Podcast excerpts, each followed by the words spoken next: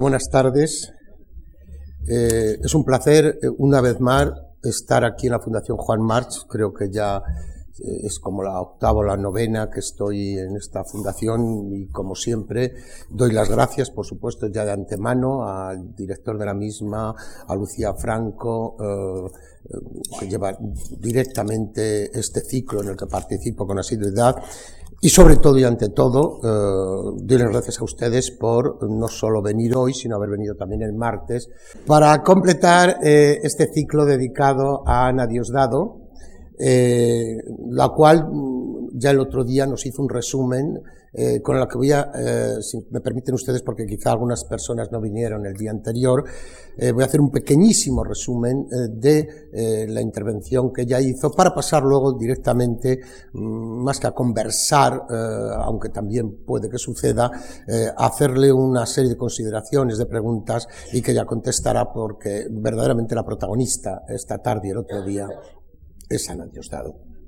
Finalizaremos en los diez minutos finales más o menos con eh, la lectura, sobre todo lectura, aunque haya una pequeñita escenificación eh, de una pequeña obra de Ana Diosdado que les presentaré a ustedes también y que será eh, leída, guion, interpretada por María José Goyanes y Gloria Muñoz. Luego hablaré también de esto. Eh, Ana Diosdado el día pasado, y que me perdonen aquellos que estuvieron, voy a ser brevísimo, y sobre todo hizo dos cosas. La primera, eh, preguntarse por su concepto del teatro, no de una forma, digamos, eh, estrictamente formalista, sino dejando caer una serie de afirmaciones y una serie de ideas a lo largo de los primeros 20 minutos de su intervención.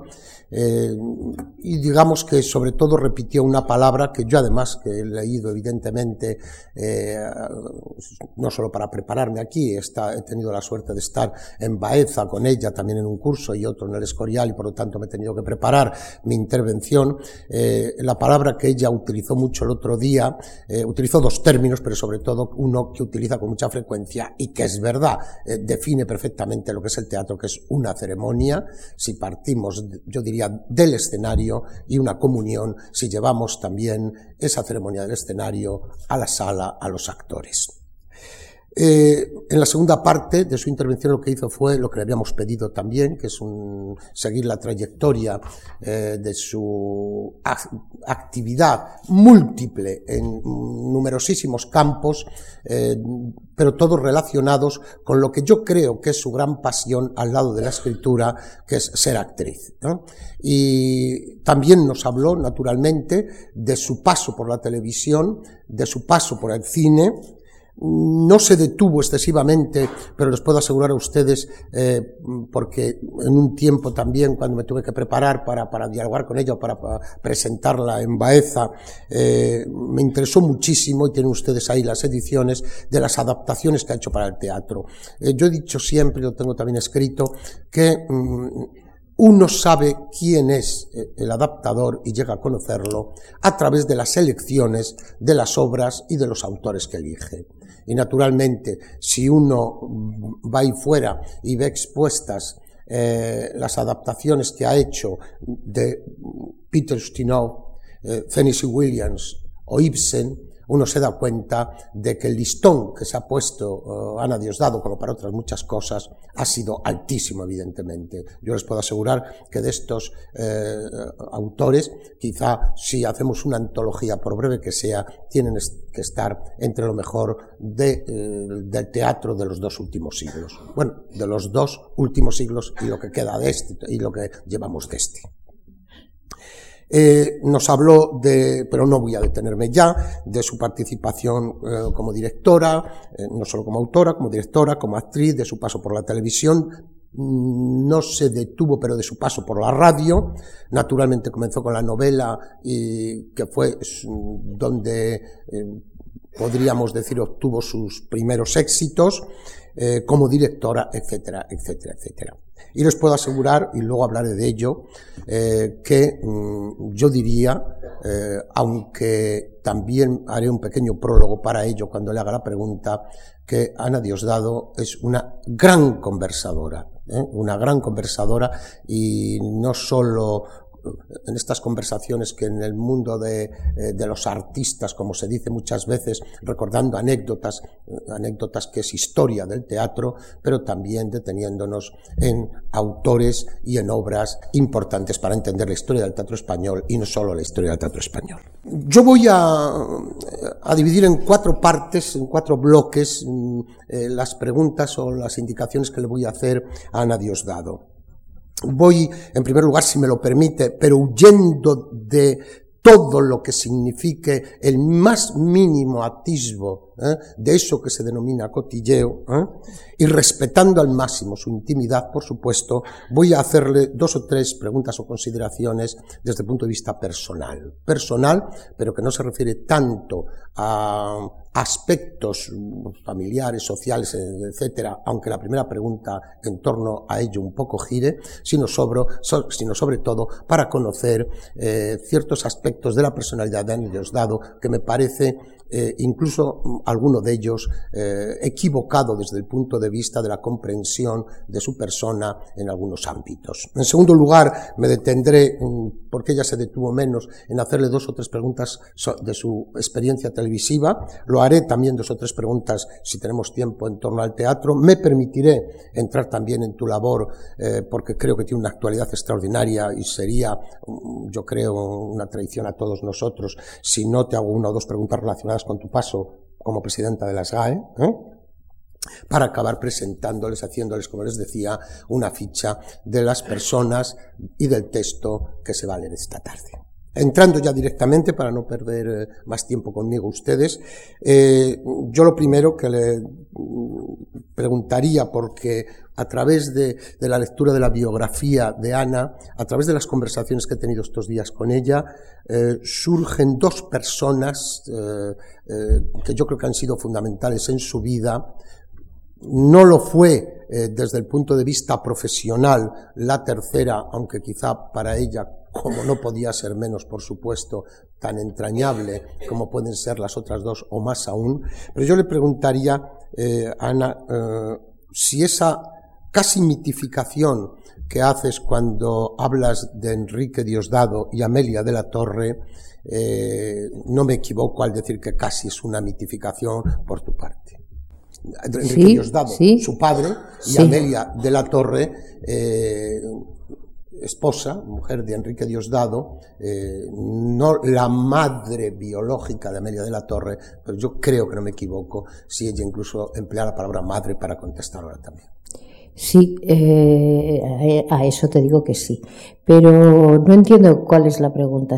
no, la pregunta que qué mm, Hay una mitificación. hay una mitificación y la importancia que en tu vida tienen estas dos personas, tanto eh, profesionalmente como evidentemente personalmente. Personalmente sí, pero no, no hay una mitificación. Yo creo que más o menos le pasa a todo el mundo, su padre y su madre, o su padre y sus madres, es que a mi madre biológica, como, como tú la llamas y como así se dice, es que siempre me hace gracia porque me la imagino en un frasquito. Y entonces, para mí son fundamentales en mi vida, eh, por supuesto. Profesionalmente, mmm, no pude admirar a mi a Isabel, mi, verdadera madre, porque no era actriz. Ella, eh, como sobre todo cuando se fueron a América con la famosa gira de Margarita Shirgu, que duró 100 años por razones obvias, eh, pues ella la sacaban a escena porque eran obras de, mucha gran compañía, de mucha figuración, de algún papelito que entraba y decía buenos días. Entonces ella salía a escena, pero no era actriz en absoluto. Incluso eh, hay una anécdota que yo te conté, si, si te parece oportuno, la, la, la breve. Eh, ella era muy, muy jovencita, entonces, y muy guapa, muy guapa. Tiene fama de guapa, o sea, no es que, porque yo no me acuerdo, yo me acuerdo de mi madre, pero no, las madres para los hijos no son guapas, son su madre. Eh, y entonces un día Margarita le dijo, mira, vas a salir, sí, vas a salir a, ah, yo quiero salir, sí, sí, vas a salir a escena, pero solo en las comedias. Es que lo hago mal. Dice, no, no, si no, hombre, haces poquito y no es que lo hagas mal, pero es que en Fuente Ovejuna tienes una cara de alegría. en Medea tienes una, una cara de alegría que es, yo no la pongo. Dice, no, no, si es que la tienes. Entonces, no puede ser. Y ya no la quería sacar. Eso demuestra que no era actriz, claro. Y nunca la he mitificado. Creo que ahora que soy mucho mayor que ella, porque ya murió a los 36 años, puedo comprenderla, puedo comprender algunas cosas. Nunca la, conoceré, la habré conocido bien. He conocido mucho mejor a Amelia, claro, porque he pasado la vida a su lado hasta que ella murió. Y ella sí era actriz. O sea, profesionalmente eh, me influía en el sentido en que me animaba a que escribiera teatro. Ella quería que fuera actriz, pero al no serlo profesionalmente, al serlo de Pascuas a Ramos, como escribía, sí que me animaba mucho a que escribiera teatro. Eh, mi padre no quería.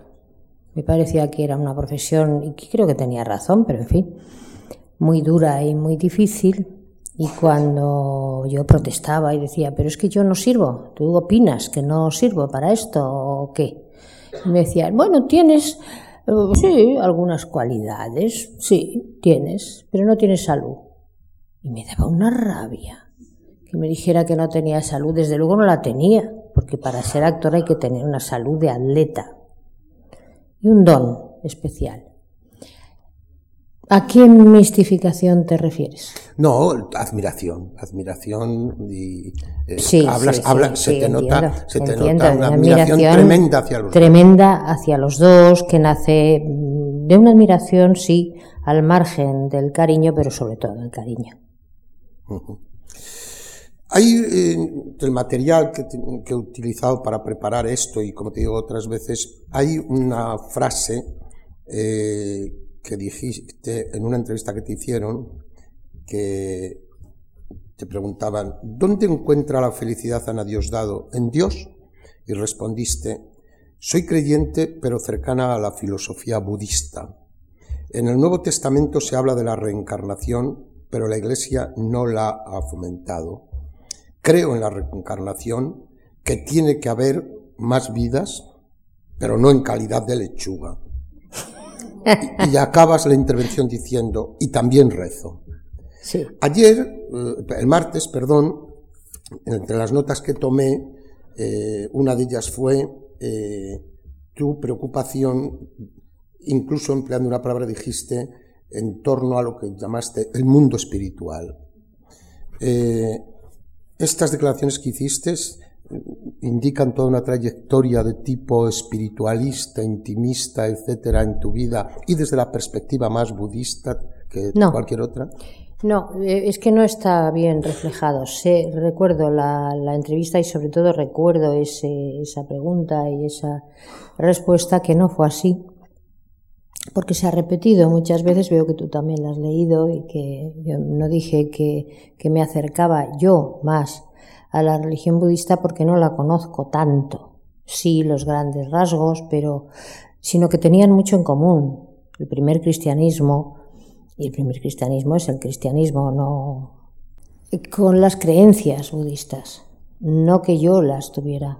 Mm, Sí, sí entiendo que eh, la creencia en la, en la reencarnación sí está en el Nuevo Testamento. Como cosa natural se habla de ello. Y em, yo sí creo en una, en un, ¿cómo llamarlo sin que resulte en una trascendencia, en un más allá, en podemos llamarle otras vidas, pero como no conocemos más vida que esta, no sé cómo calificarlo, pero yo sí creo, creo, y creo sin desde siempre, y no he tenido una familia eh, religiosa ni en absoluto, ni creyente, mi padre era profundamente anticlerical, él decía que ateo no, pero agnóstico sí que lo era, del todo. O sea, no he sido imbuida como puede ocurrir y es muy natural por el entorno. No he ido a un colegio religioso. La única que era muy religiosa, religiosa en ambos sentidos, era muy creyente y muy practicante de, su, de sus creencias, era Margarita Sirgo, mi, mi madrina. Pero tampoco tuve con ellas eh, después un trato en el que pudiéramos mm, hablar de este tipo de cosas. Sí sé, porque es un bonito recuerdo personal, que ella me dijo, mira, yo soy tu madrina y mi obligación sería instruirte en, la fe que yo tengo, en las cosas que dije, pero mm, ella vivía en Montevideo entonces, nosotros en Buenos Aires, nos veíamos, pero no había esa... Y no, no, ni lo voy a poder hacer, ni sé si lo habría hecho bien, pero sí que quiero que el primer día que entres en una iglesia, dice, bueno, el primer día fue cuando te bautizamos. Y digo, no, no me acuerdo, no me acuerdo. Eh, el primer día que oigas una misa, sea conmigo, a mi lado. Dice, te aburrirás, ya lo sé, es lo que estás pensando. Pero no importa, piensa en tus cosas, no, no tengas intención de nada, simplemente quiero saber que el primer día que has oído una misa has estado conmigo y así fue. No sé si eso pudo influirme o no, pero como, como recuerdo mío es bonito, bonito por parte de ella. Bueno, poner una postilla eh, a mí me resulta esto tremendamente enriquecedor porque estamos hablando de Margarita Sirgu como casi bandera de la República, con lo que acabas de decir, y hablamos de Ana Diosdado, autora dentro de una época en que quizá precisamente eh, lo agnóstico estaba más en evidencia que el espiritualismo del que estamos hablando. Es una postilla nada más. Sí, eh, muy frecuentemente comentada, no, no ya por mí, sino por, por aquellos que son creyentes y que son, tienen una postura ideológica eh, hacia la izquierda o de izquierdas, clarísimamente. Dicen, ¿cómo es posible mezclar una cosa con otra? Eh, y yo siempre contesto, porque ya cuando encuentras una frase que está bien para contestar, pues dices siempre la misma, ¿no? Eh, yo siempre contesto, digo, yo lo que no entiendo es lo contrario, cómo se pueden tener tendencias ideológicas hacia la izquierda y no ser cristiano.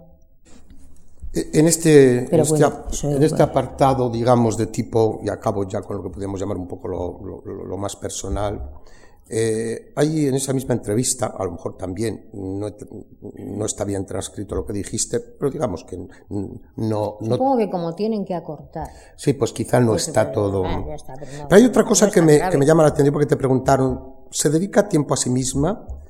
Y bueno, tú dices que sí, que eres coqueta, presumida, porque no tienes tiempo para ello, pero como consecuencia de esta pregunta surge otra. Y, eh, pues no le dedicará tiempo a su aspecto, pero su presencia impone. Y tú contestas, lo sé, y eso me sorprende una barbaridad, porque soy de una timidez enfermiza. Tanto es así que siempre me he considerado invisible. Y dices, lo explico. Durante toda mi vida, cuando he entrado a una cafetería a tomarme un café con leche, nunca me han atendido. Ya podía pedirlo en voz alta, voz media o susurrando, daba lo mismo. A mí, como no fuera con alguien, no me servían café con leche. Y, ya, y cierras la intervención. He invertido mucho esfuerzo en curarme la timidez, aunque no lo he conseguido del todo. ¿Qué apostillas tú ahora esto? Realmente nada, es cierto, he invertido mucho esfuerzo, soy mucho menos tímida, tremenda, pero hay veces en que noto que sigo siendo tímida. ¿Y que impones? A veces. Vale. Si quieres añadir algo, solo eso. Mm, a veces, otras no. Bien, pasemos al lado entonces más profesional. Y empiezo por lo que quizá mm, parte del público, o parte de las personas que están aquí hoy, que estaban el otro día, sabiendo que esto estaba dedicado a Ana Diosdado, sobre todo como autora dramática, a lo mejor se quedaron y alguna persona eh, luego me lo ha comentado, eh, se quedaron con la expectativa de, mm, de sobre todo Ana Diosdado y su experiencia en televisión. ¿eh? Quizá porque evidentemente, mm, permíteme que diga, que en una noticia, cuando se ha repuesto Olvida los tambores, un periódico, y no precisamente un periódico de tercera, decía como cabecera de la noticia, la guionista Ana Diosdado restrena una obra de teatro titulada Olvida los tambores. Es decir, que lo que ha quedado quizá para, y es lógico, es tu paso por televisión con las series que escribiste y que mm, trabajaste en ellas muy directamente. No voy a entrar en eso, simplemente sí quería hacerte una pregunta concreta en torno a una serie. Tu planteamiento, dadas las circunstancias de la educación española en los últimos 20 años, ¿sería hoy el mismo en segunda enseñanza si tuvieras que escribir esos mismos guiones? No, evidentemente no. Es una de las cosas que más ha cambiado. El ambiente estudiantil, eh, la relación entre, docentes y alumnos, eh, los mismos programas de, enseñanza, la actitud general dentro de la enseñanza tiene nada que ver y, en mi opinión, para peor que que lo que tenían, y ya se quejaban, alumnos y profesores, cada uno de su, de su lado ya se quejaban eh, de esto hace 21 o 22 años. Yo tomaba notas para documentarme, para no decir alguna falsedad o alguna estupidez. La estupidez, si la, si la hay, era personal. Pues ya se quejaban de, de algunas cosas, pero nada que ver con lo que es hoy en día la enseñanza. Cuando dices que nada que ver, porque, evidentemente, porque, aunque entonces ya estuviera como dices. No, entonces se quejaban, pero de otras cosas. Se quejaban quizá de que los programas no eran lo suficientemente, que la enseñanza era demasiado masiva, ya que en las clases había demasiada gente, es difícil con más, y, lo hago largo, con más de 20 alumnos es difícil atender a todos, entonces siempre algunos que, esto que es, mm, digamos que inherente a la enseñanza comunitaria.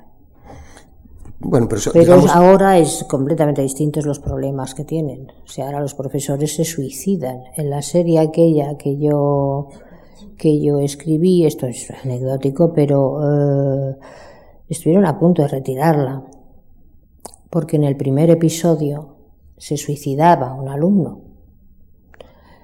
Eh, bueno, protestas, cartas, mm, incluso ofensivas, eh, no sé qué. Sin embargo, a mí los profesores me habían... Y a raíz de eso, a raíz de que eso se publicó y luego no pasó nada, la serie continuó, etcétera, eh, me mandaron cartas padres y profesores, diciéndome que agradecían mucho que contara una historia así, porque los padres, claro, hablaban si tenían un, un, ejemplo, triste ejemplo, me imagino, en su, en su entorno, y los profesores diciendo porque habían presenciado mm, muchos casos así. Esas edades son edades en que el ser humano es frágil, es vulnerable, padece y, y quizá no encuentre la comunicación que necesita para dar ese, ese cambio, ¿no? Y eso genera, pues, todo tipo de problemas. Eh, en esta misma línea, mm, pero basándonos fundamentalmente en lo que has utilizado toda tu vida, que es la palabra, eh, también hay unas manifestaciones que has hecho, eh, y no hace mucho tiempo, hace muy poquito, donde has dicho que la televisión no recoge lo que habla la gente en la calle, sino que por desgracia la gente se está dejando influir por la las palabras que escucha la televisión. ¿Podrías detenerte un poquito en esto? Bueno, no sé si lo sabré explicar bien, lo que, de lo que estoy segura, pero bueno, hay, está mal esto que yo hago es de persona desagradecida, pero es cierto y hay que evitarlo entonces. Eh, a los jóvenes actores y actrices que pues un casting los elige para hacer un personaje, pero no sé qué dice, pero hablas demasiado bien, no, no, no, no. Y hay mm, algunas productoras que tienen incluso unos cursillos para que pronuncien peor, para que empleen determinado lenguaje. Y eso los jóvenes y no tan jóvenes en sus casas, cuando ven una serie, una película que les está interesando y no sé qué, lo asumen por esa fuerza que antes tenía lo escrito. Digo tenía porque no sé si lo sigue teniendo. Dice, si pones esto así, automáticamente pensábamos que está bien.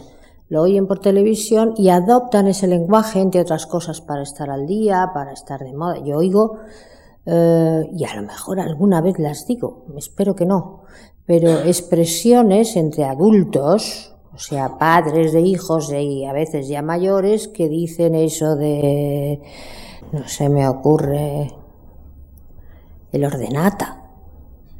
Esto, esto no tiene importancia, es una gracia, es una chulería, una casticería. Pero cosas así, muchísimas. Salgo de la urbe para ir a de la urba, perdón, de la urbe estaría muy bien. Salgo de la urba para ir a la pelu, luego recojo del cole al niño y nos vemos a ver una peli. Digo, ¿qué nos pasa? ¿Nos falta saliva?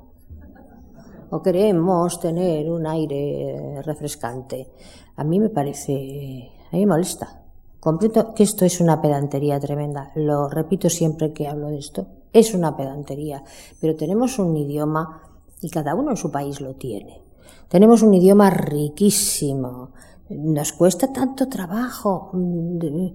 Tenemos que decir las palabras a la mitad o con cosas que son graciosas y simpáticas coloquialmente de vez en cuando, eh, porque si no ya no son coloquiales, ya son nuestro propio idioma. Y todo eso viene de la televisión. Los presentadores, a su vez, supongo que les hacen, que les dan guiones, algunos pues eh, improvisarán porque son periodistas además y con, con, prestigio, ya para no ser formales, para no ser no sé qué, pues hablan así. Entonces, ¿cómo vamos a hablar? Como, como críos que están... Todos hemos tenido jergas cuando éramos niños y jóvenes pero eran privadas y eso, era lo maravilloso de esa jerga. Era nuestra y decíamos cosas que nos entendíamos los unos a los otros, pero delante de los adultos no los decíamos. Y los adultos no las decían para parecer más jóvenes o para lo que sea, porque se mm, contagian. No sé si me preguntabas esto, ¿no? Sí, me he ido por los cerros de Úbeda. Sí, hombre, lo que me interesaba también eh, eh, en, esta misma línea eh, tú trabajaste en la televisión pública. Eh, ¿qué, papel le das a la televisión pública en el contexto de, llamémoslo, no de aburrimiento de un país? Porque parece que si hablamos de televisión pública y tenemos que pensar en no publicidad y animalitos, etcétera, ¿no? Sí, yo creo que la televisión pública está para algo más. ¿Qué papel le das a la televisión pública? Yo, claro, que es que lo que yo digo normalmente es eh, no utópico, sino de poco conocimiento de la realidad. Y no es que no la conozcas, que no me gusta. Eh, hasta ahora mismo, yo no sé qué va a pasar, pero ah, hasta ahora mismo la televisión pública y las televisiones privadas eh, eran rivales unas de otras iban a competir, a contraprogramar. no, no había una diferencia en la televisión pública en ese estilo, en calidad, quiero decir, y En este breve espacio en que se, se ha omitido la publicidad, leo en los periódicos, yo no tengo constancia personal, pero leo que, que la televisión pública ha ganado en la audiencia espero que ganen calidad. Han hecho cosas eh, muy bien, pero es que las cadenas privadas también de pronto hacen importantes programas y en la ficción han hecho muy buenas cosas. No sé, eh, creo que la televisión en general es un medio maravilloso eh, que no ha alcanzado ni mucho menos su cenit. Ayer hablábamos de esto, esto ya me lo has oído y... Por eso te lo pregunto. te lo repito, porque puede interesarles. Eh, ha habido excepciones en este país, en este otro, de, algún producto que, que dices, qué bien, qué maravilla, pero son excepciones y sin embargo es el medio mayoritario, es un medio con un poder increíble, no solo poder de captación, sino poder de oferta. Y ahí no hemos, no hemos llegado todavía. Quiero pasar al teatro. Eh, yo tengo aquí fotocopias de artículos de, profesores, de, críticos, de personas que se han acercado a tu teatro, eh, que lo han analizado desde diversas perspectivas, pero mm, hay, algo que no opino sobre ello, son mis colegas, la mayoría de ellos, pero puedo estar un poco, digamos, a veces incluso un poco indignado con ciertos, ciertas clasificaciones. Eh, tengo aquí, por ejemplo, dos artículos y uno de ellos empieza Arte sin sexo o Arte con sexo dramaturgas españolas contemporáneas. Y otro artículo también de, una autora, de una profesora, que se titula El teatro de Ana Diosdado conformista. Eh, podía citar más ejemplos de estos, pero te pregunto en primer lugar, en la línea del primero de esos artículos, ¿crees que hay un teatro de mujeres? No. A ti algo más, ¿no? no, nunca lo he creído. Nunca lo he creído. Hay, hay obras, como se ha, se ha jugado por, por, muchas razones, eh, se ha jugado a firmar con nombre de varón obras escritas por mujeres y a veces eh, escritores varones han firmado con nombre de mujer por, por seudónimo, por anonimato. Esto se da menos porque los otros mm, motivos no existían. Eh, digo, si no supieran que lo escribe un hombre o que lo escribe una mujer, no tendrían ni idea de si es un hombre o una mujer quien lo escribe. Esto es una... Yo no estoy de acuerdo. Sé que mucha gente sí, respeto. De todas, de todas maneras, eh, si uno observa lo que ha sido la historia del teatro español de las últimas décadas, eh, lo que sí hay en la línea de lo que una escritora, una autora de teatro con la que también participé aquí en una mesa, eh, en aquella mesa y luego lo escribió en un periódico, dijo, todos los autores son guapos. Y a través de eso eh, escribía un artículo donde llegaba a la conclusión de que todas las autoras eran feas. Ah. Evidentemente, no, me explico, ¿eh?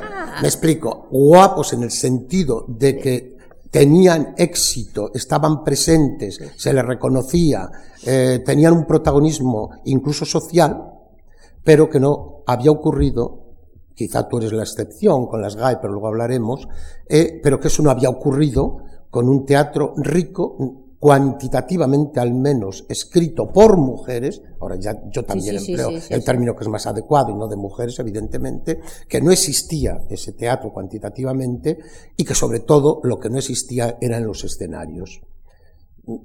Tú sí has llegado a los escenarios con frecuencia. Sí. Sí. Eh, ¿No has tenido dificultades? Eh, ¿Más dificultades que pudiera tener un autor? No. No. Es decir, que con estas afirmaciones, digamos, en lo, que, aquí se refiere. es la, la, la, sonrisita paternalista, el mira tú, la palmadita en el hombro, pero esto no era la dificultad. Fastidia, claro, pero. La dificultad quizá era eh, algo que en la línea de lo que hablaste el otro día, eh, en general para ti y para todos, ha sido el el teatro español no ha sido una verdadera industria en el sentido más moderno de la palabra, porque a mí me sorprendió el otro día conocer cosas que no conocía, eh, no sé a las personas que están aquí, pero que repetidamente decías, eh, tuvieron que mm, eh, participaron poniendo lo que tenían, eh, vendiendo una moto, etcétera, etcétera.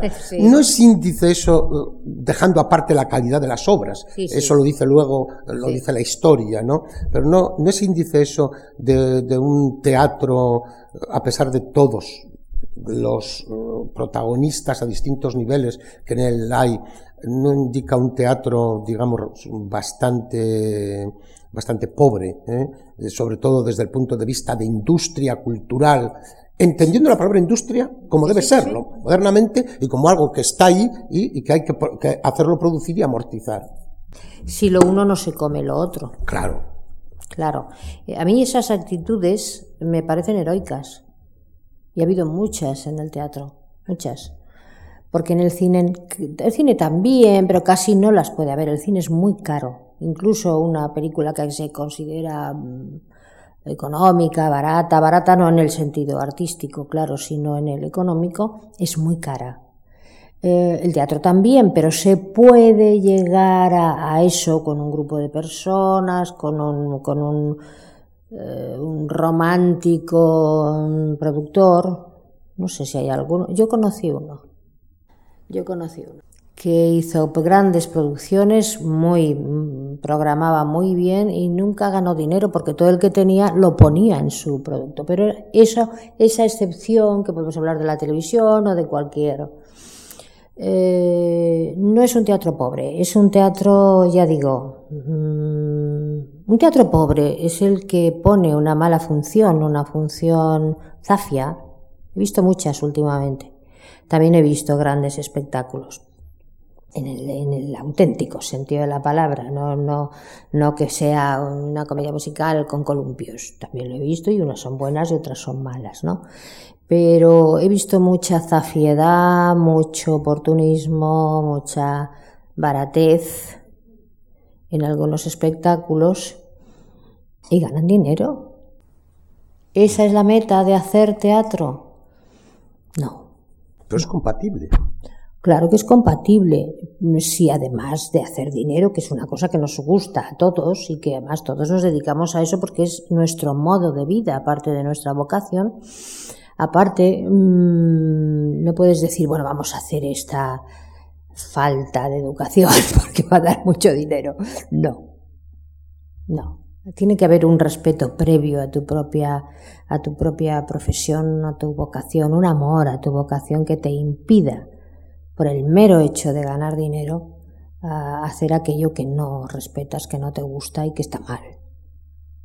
Eh, hubo una palabra que ayer, ha aparecido esta tarde, quizá porque la he provocado yo un poco, pero una palabra que ayer no apareció en tu intervención, eh, a pesar de pertenecer a una generación donde esa palabra eh, casi la definió, que es social, lo social.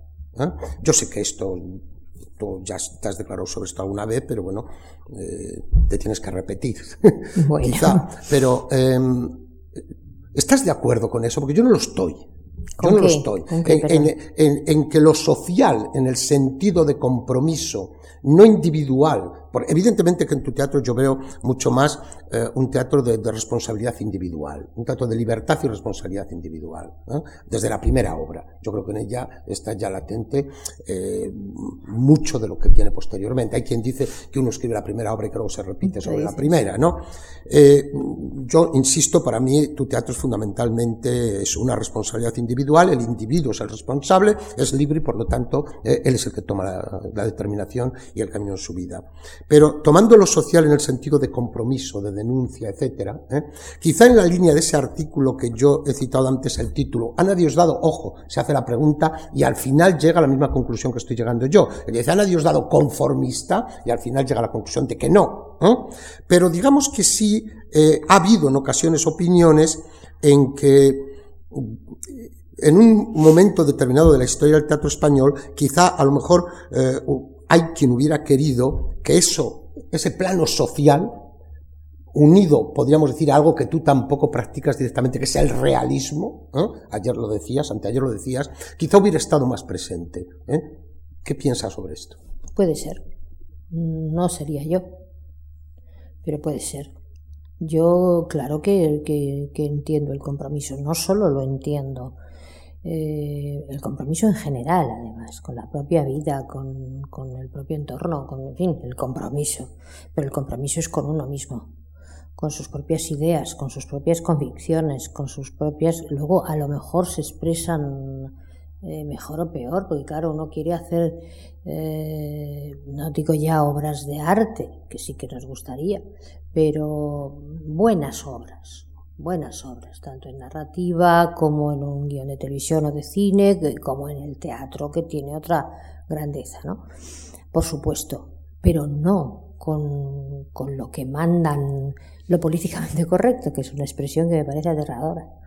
Aterradora. No lo políticamente eh, correcto. Si no eres correcta políticamente tú por dentro, lo que tienes que contar es aquello en lo que crees. Eso es ser comprometido para mí. Eh, eh, el martes apareció un nombre en el que te detuviste, que es Adolfo Marsillac, y hoy has citado, eh, yo iba a hacerte alguna pregunta, pero ya la has citado y digamos que la hemos homenajeado aquí, que es Margarita Sirgu. Esto me lleva a hacerte una pregunta. Desde mi opinión, creo que estos últimos 30 años de la historia del teatro español ha tenido un acierto y, y, estamos recogiendo los frutos de algo que la historia estaba demandando eh, eh, desde el punto de vista dramático, que era la recuperación de nuestros clásicos. Sí, Creo Que, que, era una obligación que tenía este país de sentirse orgulloso de sus clásicos, incluso y no, no, sentirlos lejanos como se ha sentido, se sintió durante mucho tiempo, desde la escuela hasta la escena. Así es. ¿Estás de acuerdo? Sí, sí, totalmente de acuerdo. Y además la extrañeza, la extrañeza que supongo que hemos tenido muchos o todos de decir cómo los ingleses cuidan, respetan, representan, ofrecen su teatro clásico como los franceses, etcétera, etcétera, etcétera. Recuerdo estos dos ejemplos porque son los que más conozco.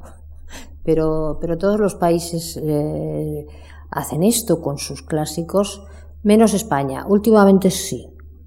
Últimamente sí. Afortunadamente hay algunos extranjeros que han respetado a Calderón, han respetado a Lope, han, a Cervantes, no digamos, a ese sí que lo han mitificado, no porque no lo mereciera, pero porque llegó a poder. El pobre no en vida, que ya le hubiera gustado, pero sí ha sido mitificado. Ahora sí parece que, que es que es una, una actitud general de, del carácter español, de los españoles, decir, qué bueno es eso que de al lado, la mantequilla o los clásicos, es igual. Lo nuestro, en cambio, esa cosa que yo no sé de qué nace. Yo no sé de qué nace, que, que o ya lo contrario, extremista, de, este, eh, bueno, pues también les pasa a los otros países. Ahora, el, el renegar de lo nuestro, yo me acuerdo, por ejemplo, cuando era niña y jovencita, el cine, ah, es una españolada. Esas españoladas del cine se están volviendo a, emitir y ahora gustan muchísimo. ¿Por qué? Porque no hay ese prejuicio o porque ya son antiguas y las pobres pues tienen derecho a eso, ¿no? Eso es muy de aquí, no es... Vamos, en Francia jamás. En Francia jamás. Los, sus, sus, sus, autores maravillosos son sus autores maravillosos. Y en, en general, pues igual, y los ingleses, no digamos.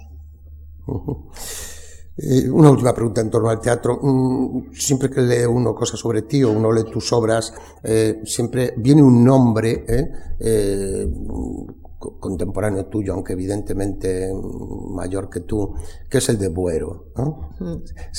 ¿Te sientes realmente, llamémoslo, influenciada? No digo heredera ni hija de Buero en el sentido dramático, pero si te crees que, que Buero está, eh, se dijo con Olvida los tambores, ya, se, se dijo, comparó sí. con Historia de una escalera, eh, parejas de jóvenes personajes, etcétera. ¿sí?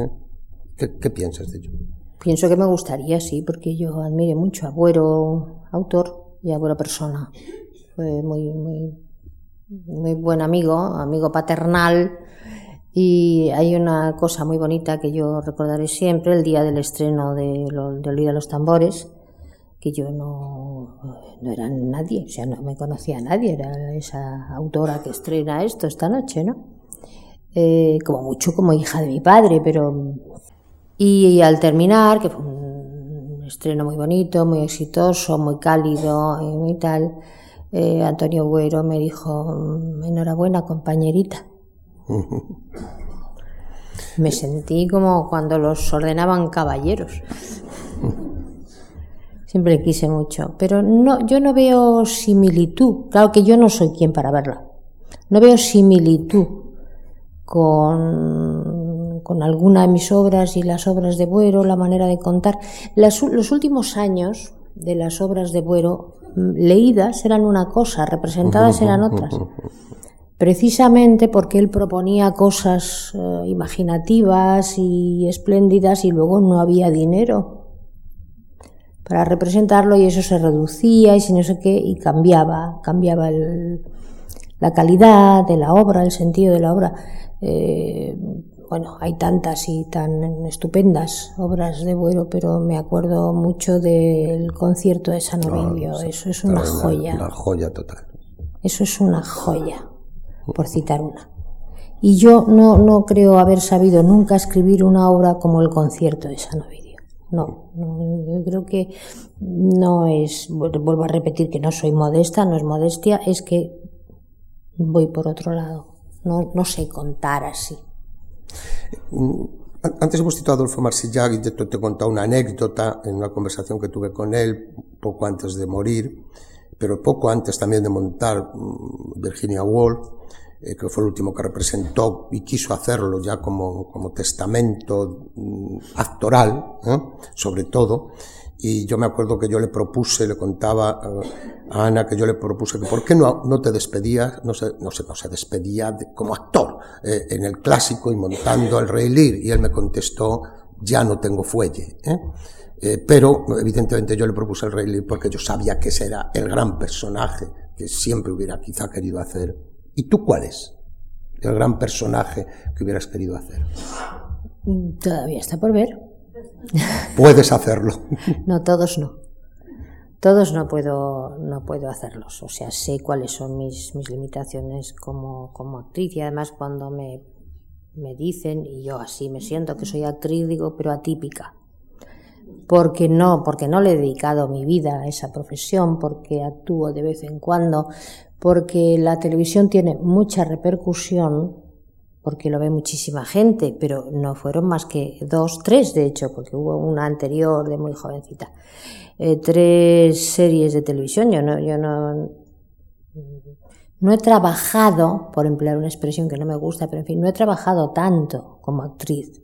De pronto ocurría algo y yo tenía que hacer un personaje, eso me ha pasado muchas veces. Me apasiona, me entusiasma el, estar en escena y, representar es una de las experiencias más grandes para los que tienen esa, ese deseo, esa vocación, no sé cómo calificarlo, ¿no? Pero pensar en un personaje concreto que a mí me gustaría hacer, seguramente sería don Juan Tenorio y claro, estaría muy ridícula. Lo haría muy en privado. No sé, no lo sé. Voy a entrar en el último de los bloques, eh, que es el, tu paso por la Sociedad General de Autores. Eh, y lo hago por, por, varias razones. La primera, porque mm, alguien dijo que era entonces el ministerio número 12 o 13, no me acuerdo. ¿eh? Si había 12, era el ministerio número 13. Me parece que era el 17. Tanto por la fuerza que tenía desde el punto de vista social, como sobre todo también por el presupuesto que evidentemente era muchísimo mayor y sigue siendo mucho mayor que el de cultura, el de exteriores y casi todos los ministerios excepto cuatro o cinco. Pero hay dos aspectos de tu paso por ahí que me gustaría que seguramente vas a ratificarlo, pero para eso hemos venido también, para que las cosas que yo he leído sobre ti o las corrobores o no.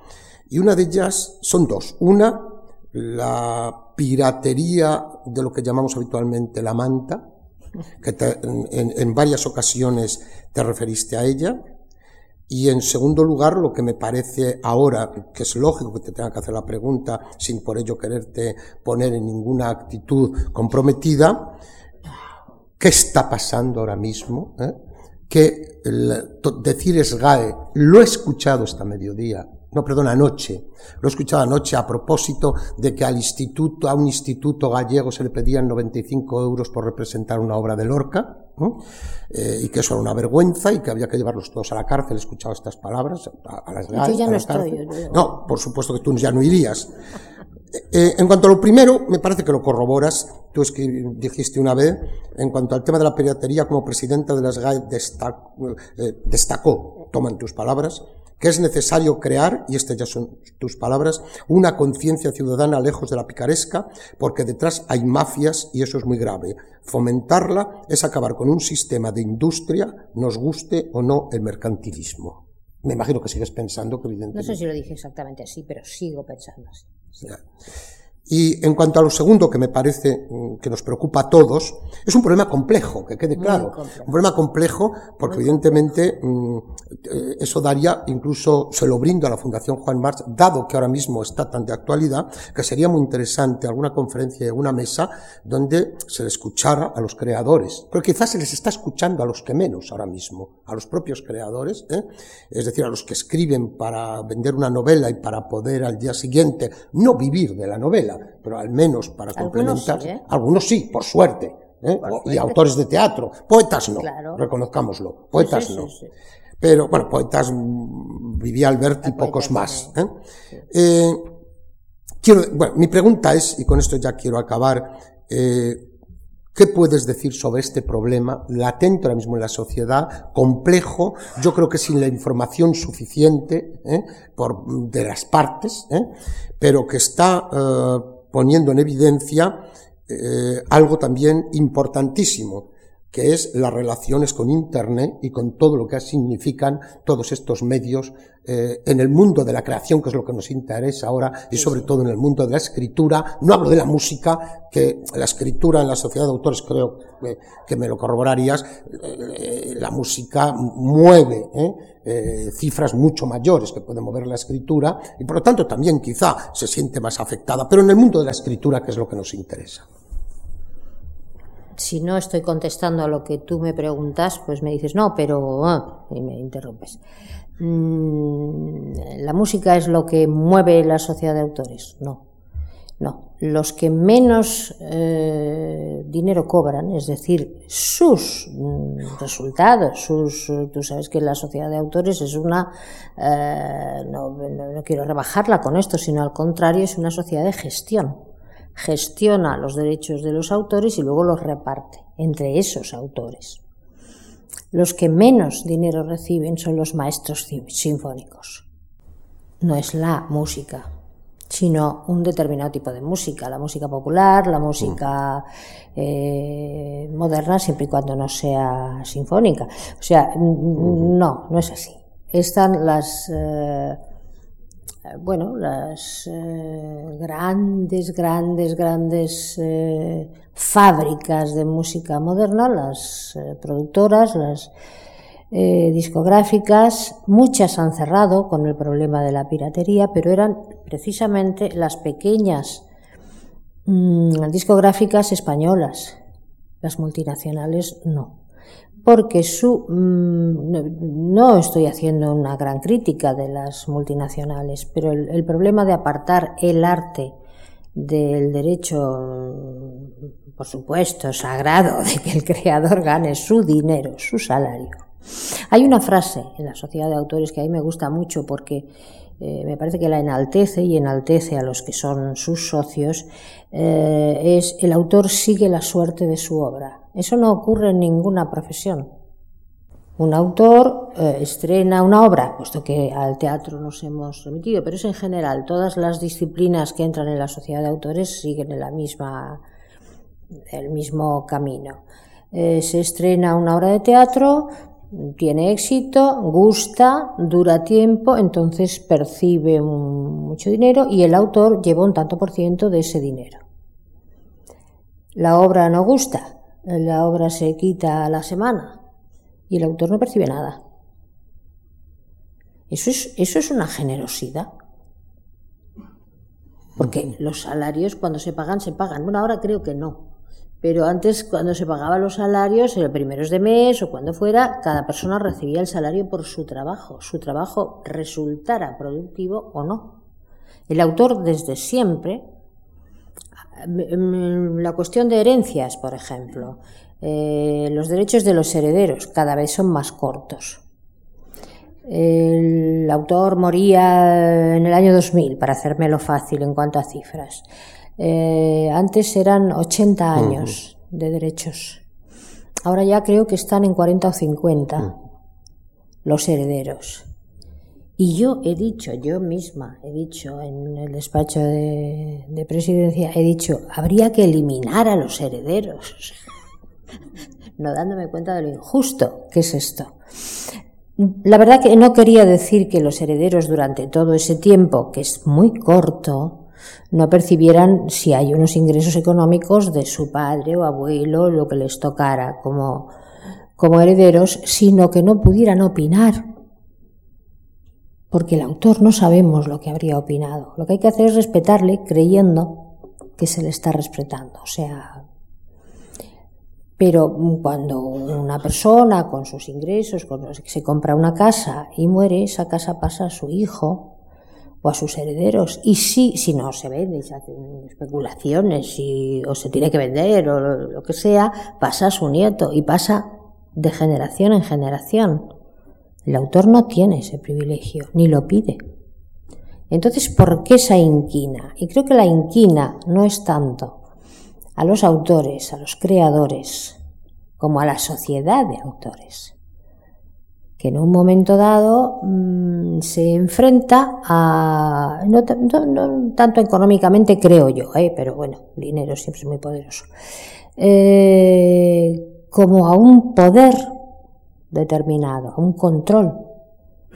Y hay lobbies y hay eso, multinacionales, grupos que no quieren que se les controle.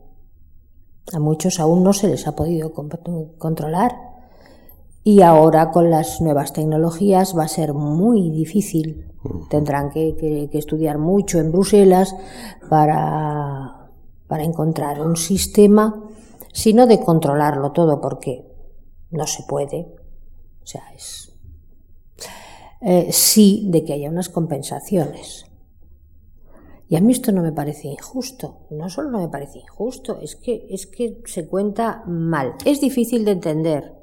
Hay otras sociedades de gestión que son más fáciles porque solo trabajan con una especialidad, con eh, la sociedad de autores están eso, músicos sinfónicos, músicos eh, de jazz, eh, músicos pop, digo a los músicos primero para mm, autores de teatro, autores de teatro, coreógrafos, son muchas especialidades, entonces cada una tiene una vida distinta dentro de la propia sociedad. Yo estaba en la junta directiva y en el consejo de dirección, donde lo pasaba mucho mejor que en la presidencia, por cierto.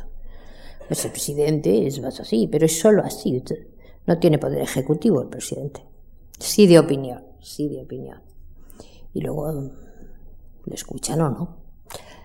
En el en régimen interno, como en cualquier eh, organización, pues hay unas opiniones, otras, hay unos, eh, no sé si se llega a enfrentamientos, pero sí a querer eh, sacar adelante las propias ideas. Ahora, esa hostilidad que llega al insulto, que llega a la trampa desde fuera, es porque a nadie nos gusta pagar nada. Y nada que se parezca a un impuesto, menos. Pero es que no es un impuesto la sociedad de autores no recauda impuestos, recauda tantos por ciento de lo que las obras artísticas han producido y son para el autor, son para cada uno de los autores.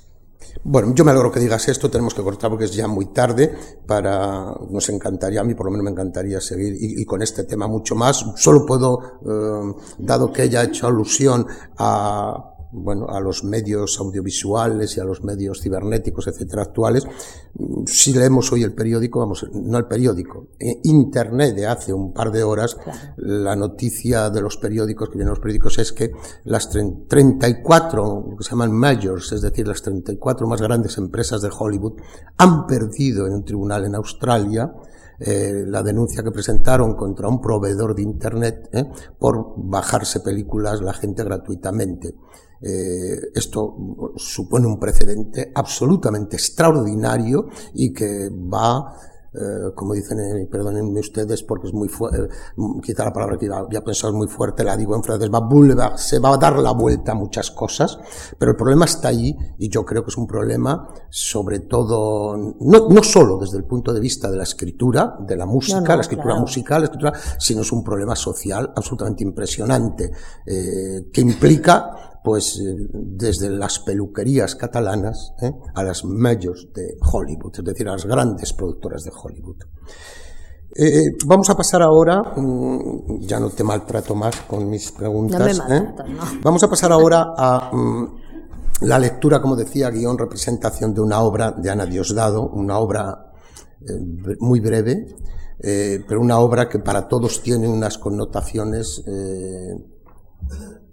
de sensibilización de todo tipo, desde el punto de vista personal, social, político, desde todos los puntos de vista, evidentemente. Se trata de una obra titulada Jarida. Se, se estrenó en el año, el 11 de marzo del 2005.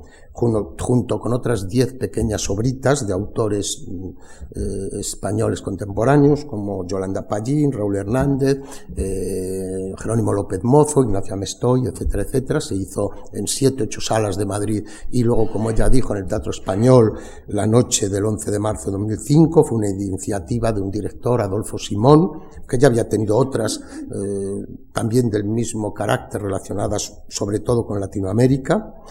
Eh, fue un, digamos, desde el punto de vista dramático importante, pero lo fue mucho más desde el punto de vista social.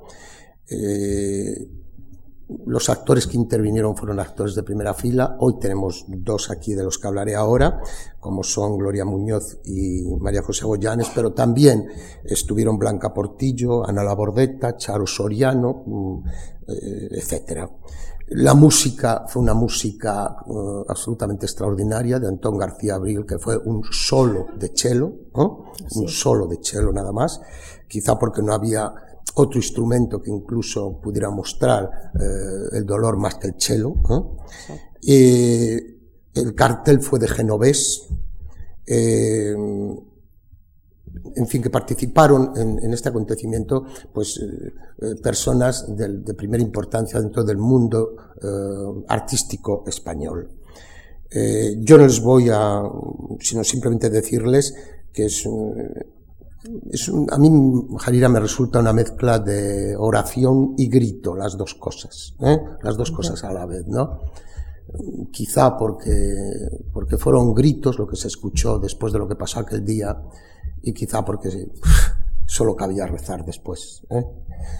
Yo invito a, y le doy las gracias, ¿eh? en nombre personal la Fundación ya lo ha hecho, a María José Goyanes y a Gloria Muñoz por estar aquí esta tarde y repetir aquello que hicieron aquel día, ¿eh? lo van a hacer para ustedes. Muchas gracias de verdad. Bueno, y Ana Diosdado que leerá las acotaciones.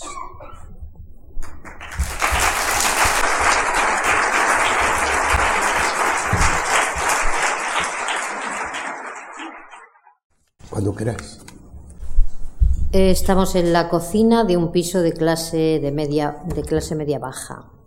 Hay un reloj de pared, un calendario también de pared, de los de una hoja por día, ambos muy visibles, muy presentes, de tamaño desproporcionado si es necesario. Sobre la encimera, sobre la mesa, sobre cualquier mueble de cocina, si es que lo incluye la escenografía, lo incluye todo. Un aparato de radio, nunca uno pequeño de transistores, sino un verdadero aparato de radio que adivinamos suele estar allí para amenizar la preparación de la comida, la limpieza, etc. También, si se acepta esta convención, puede tener aspecto desproporcionado, grande o antiguo, cualquier cosa que lo haga destacar. Se trata de que tanto el reloj como el calendario y el aparato de radio sean los protagonistas del espacio escénico. Al comenzar la representación, este se halla vacío y silencioso. Entra en escena Carmen, en bata guatiné y zapatillas. Le asoma el camisón por debajo. Entra bostezando de sueño. Es evidente que se acaba de levantar de la cama y que viene directamente de allí. Medio zombi va hacia la cafetera, toca la jarra y comprueba que el café está caliente. Mientras se sirve una taza, suena el reloj de pared que señala las horas y las medias con un carillón musical. Carmen le echa una mirada distraída. El reloj acaba de dar las siete y media, y mientras dure la representación de esta pequeña historia, permanecerá marcando siempre esa misma hora, como si se hubiera parado en ese momento. Con la taza en la mano, Carmen se acerca al calendario de pared que señala aún la fecha del 10 de marzo y arranca la hoja dejando a la vista la del día, jueves 11 de marzo de 2004. A partir de este momento, ambas acciones deben ser casi simultáneas, empieza a oírse como un fondo irreal el murmullo de varias voces femeninas, masculinas, que parecen ir llegando desde todas partes, perfectamente inteligibles, pero muy sotoboche, y que podrían ir acompañadas siempre o solo a veces de algún acorde musical. Irán desgranando, sin entonación ninguna y a ritmo lento, los nombres propios de las 191 víctimas del atentado del 11 de marzo. Huelga decir que ni Carmen ni Amina, cuando por fin haga su entrada, serán conscientes de ese acompañamiento simbólico a su diálogo coloquial, a su escena de vida cotidiana. Como despertando por fin del todo y recordando algo, Carmen va a descolgar el teléfono. Marca un número y sigue bebiéndose el café mientras espera a que por fin le contesten al otro lado de la línea. Soy yo. ¿Te he despertado? Es que... ¿Cómo que quién es yo? Tu madre. Ya sé que hay muchos yo, pero tenía la esperanza de que conocieras mi voz. Al fin y al cabo la vienes oyendo desde que te llevaba en la barriga. ¿Cazalla? Tú sí que tienes voz de cazalla. Claro. Lleváis esas vidas de, acostaros a las tantas y luego os levantáis con el tiempo justo y unas ojeras hasta los pies. ¿Yo? Mira, niña, hace más de una hora que yo ya estoy duchada, vestida y pintada. Pues primero para prepararle un desayuno decente a tu padre, que tiene unas ganas de, jubilarse de una vez y dejar de madrugar. Nada. Solo dos semanas. dos semanitas. Uy, vive contando los días el pobre, como los presos. Y vestida y pintada, porque quiero ir tempranito a la compra y, luego a teñirme. Que tengo unas raíces que no parezco yo. Ah, y tu padre me pone verde, ya sabes cómo es. Por él te llamo. Le tienes que recoger al salir del trabajo. No, de eso se trata. No se ha llevado el coche. Tiene no sé qué avería y, y, lo dejó anoche en el taller. Ha tenido que irse en tren. Antonio Mora Marín. El de cercanías. Va a la oficina, no a París. Eh, no te importa, ¿verdad? Salís más o menos a la misma hora. Bueno, pues casi. Y tampoco te cuesta tanto. Y si te cuesta, te aguantas. Es tu padre, ¿no? Las de veces que te habrá él llevado y traído al colegio. Y hasta la facultad para que madrugaras menos. Sí, vale, vale, pero ya te querías escaquear. Pues veniros a cenar si queréis. Amina y yo vamos a preparar una jarira. Jarira. El plato aquel que te gustó tanto cuando lo hizo la primera vez. Una especie de sopa de ellos. Francisco José eh, Sí, pero qué sopa. Parece que es lo primero que toman después del ayuno. Lleva de todo y está buenísima. ¿Te acuerdas ahora? pues venga, os venís Miguel y tú. ¿Qué va a engordar? Si no lleva ni pizca de grasa. Ala, tú coge a tu padre, recoge a tu padre y tu novio que venga por su cuenta. Hasta luego. Madre discutiendo con hija desde la mañana como yo. ¡Qué madrugadora, Mina! ¿Y esa novedad? ¿Te molesta, señora? ¿A mí? No, no, porque me iba a molestar, pero como no se lo había visto llevar nunca. ¿Es regalo? ¿Su marido? No, no. Hijo, hijo y sobrino, especialmente sobrino. Ah, mira, para que después se queje de él, como siempre. Pues es todo un detalle. Mm. ¿Ya hiciste café, señora? Tú también, madrugadora hoy. No, lo he hecho yo, lo ha hecho mi marido, el pobre, para que yo durmiera un poquito más, pero nada. No he conseguido volver a coger el sueño. Bueno, ¿y el regalo por qué? Para convencerla de que se lo ponga, ¿no? Qué pesaditos. Bueno, si a su marido no le importa. No, no, marido no. Él, es otra manera de pensar menos... Fanático. No, no, no, fanáticos no. Nosotros no fanáticos. Hijo tampoco fanático. Solo que sobrino... Sobrino, eh, sí, muy, muy radical demasiado. A nosotros no gusta influencia sobrino sobre nuestro hijo. Hijo solo 16 años, sobrino 19, idealista, pero muy amargado, humillado. Enfurece cuando llaman moro, busca pelea. Dice que nosotros tibios, blandos, cobardes. ¿Y su marido se lo consiente? No, él no dice delante de su tío, pero mi marido sabe. Piensa que es necesario paciencia, darle tiempo, esperar que comprenda cosas, costumbres. Ya. Pero usted no lo cree. Por mucho que le regale un pañuelo tan precioso. Porque la verdad es que lo es. Sí, muy precioso. Regalo de despedida. Él se va hoy al fin. Por eso vine antes, señora, para preparar tu harira y marchar temprano. Después, comida familiar para despedir sobrino. Mira, qué contenta lo dices. Sí. Él insulta a mi hija porque viste como occidental y enseña sus piernas y sus cabellos. Dice que mi hija es ramera por eso. Mi hija aprendiza en peluquería. Ella buena muchacha, buenas costumbres. No puede soportar primo. Pero hijo, en cambio, deslumbrado por él. Y él no buena influencia. Nada buena. Dos meses aquí y no encontró ningún trabajo. Nada bastante bueno para él. Todo degrada, todo humilia. Aunque a veces comprendo su rabia, señora, no creas que no.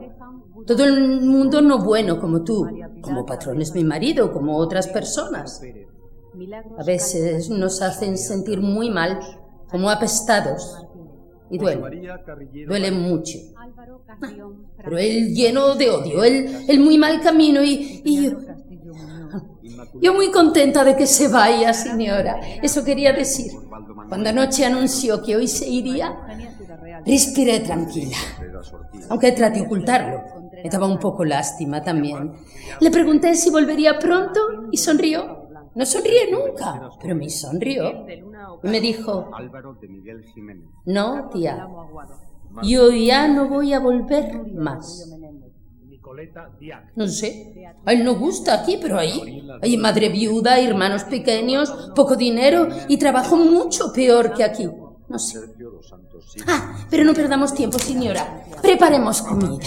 No, me parece que no. Eh, lo que vamos a hacer hoy es darle un repasito rápido a la casa. La jarira la dejamos para otro día. Ayer la verdad es que me dio pereza salir a la compra por la tarde. Pensaba haber ido ahora, así que... Pero yo ya te conozco, señora, y sabía que, que te iba a pasar, así que fui yo a hacer compra por ti. En cuanto sobrino me dijo que hoy se despedía. Aquí está todo. ¿Pusiste garbanzo en olla? ¿A remojo? Sí, eso sí. Aquí están. Pues ahora pones agua en olla, cubres bien y pones sal. Todo a su tiempo. Cocina es tiempo y paciencia y amor. Y mucho cuidado. Como la vida. Como la vida. Medio kilo carne morcillo, ahora ve picando en dados. Un hueso de caña, dos tomates pelados y triturados. Lata, no naturales, pero buenos. Yo ya he usado. A ver, la carne picadita en dados. Rama de apio, ramillete de perejil, ramillete de cilantro. Eh, cilantro. Qué bonita palabra. ¿Sabe una cosa? Cuando yo era jovencilla, mi padre también se tuvo que ir a trabajar fuera, Alemania. Fue un inmigrante, como tantos otros. Vivían juntos, eh, en barracones, y se privaban de muchas cosas para poder mandar algo de dinero a casa para ahorrar. Parece que también los miraron un poco por encima del hombro, por lo menos al principio. Mano de obra barata. Debió de ser duro también. Sin embargo, muchos solteros se casaron, se acabaron casando allí con alemanas, formaron familias. Bueno, y también algunos que no eran tan solteros. Pero bueno, esas cosas pasan. Y eso por no hablar de mi abuelo. ya tenía un montón de años cuando consiguieron que el pobre hombre pudiera escaparse por la frontera cuando la guerra civil, dejando atrás su familia, dejándolo todo. Tuvo que empezar de nuevo desde abajo, lejos de casa. Yo sé, señora. Yo sé. Vida no siempre fácil. Ahora pon hoy a hervir, más o menos hora y media. Y mientras sentas un grande. ¿Qué? ¿Lo estoy haciendo mal? No, señora. Recordaba palabras de mi madre cuando me enseñaba a cocinar.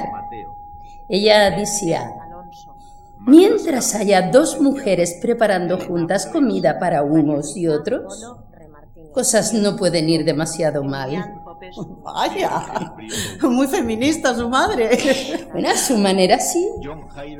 Y ella me enseñó que madre importante, padre importante, hijo importante, comida, trabajo importante, dignidad importante, muy importante. Pero dignidad no es soberbia, ni odio, ni violencia.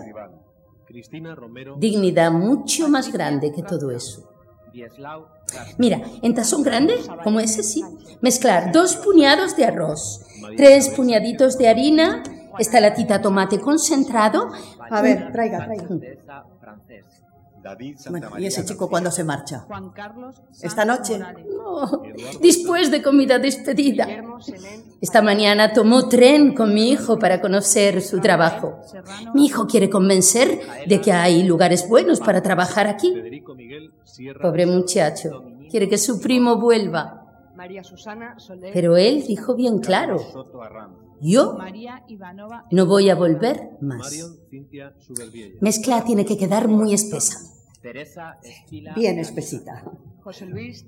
Ponga la radio, Amina, que nos enteremos de qué pasa en el mundo mientras vamos haciendo esto. Pues después, después tienes que añadir una cucharadita de pimienta blanca, un zumo de limón, un, un huevo Ruiz. Mercedes Vega Mingo. David Vilela Fernández. Juan Ramón Zamora Gutiérrez. Yaroslav Sozku. Saba Sigovsky.